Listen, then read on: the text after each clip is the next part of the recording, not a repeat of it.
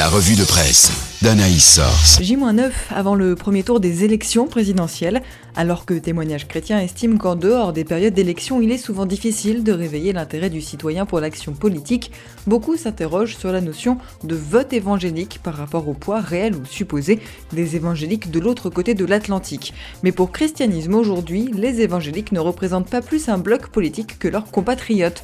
Même constat du côté des catholiques pratiquants pour la vie, qui notent que l'heure est à l'éclatement des votes et ceci d'une façon probablement inédite Pourtant, certains sujets touchent les chrétiens plus particulièrement, notamment la bioéthique. La Croix a passé à la loupe les programmes des candidats sur la question, même si des sujets de bioéthique se font discrets dans la campagne cette année. De son côté, Aletheia s'intéresse au handicap, parent pauvre du débat présidentiel, et identifie avec le rédacteur en chef à l'Office chrétien des handicapés les priorités d'une véritable politique en faveur des personnes handicapées. Santé, éducation, sécurité, religion. À quelques jours de l'élection présidentielle, le pèlerin vous propose une série d'enquêtes sur les priorités des Français. Pour la directrice de la Fondation du protestantisme interviewée dans Réforme, la dignité humaine doit servir de cap à toute action politique.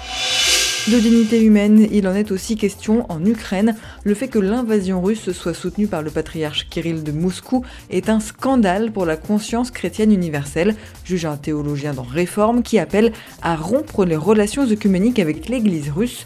Info chrétienne propose un article très intéressant sur la manière dont les dessins d'enfants racontent la guerre et l'exil. Face au mal, christianisme aujourd'hui revient sur les trois attitudes qu'on adopte inconsciemment, la peur qui paralyse, l'autruche et regarder la vérité en face mais avec un filtre de couleur qui embellit cette réalité. Alors que les motifs d'inquiétude sont nombreux, comment réussir à envisager des jours meilleurs quand le quotidien est si plombant s'interroge la vie. D'après un psychologue, il faut parvenir à s'adapter au jour le jour. Pour certains, l'adaptation passe par le réaménagement. Évangélique.info indique que le gardien de but du Paris Saint-Germain, Keylor Navas, a réaménagé son domicile pour accueillir 30 réfugiés ayant quitté l'Ukraine chez lui.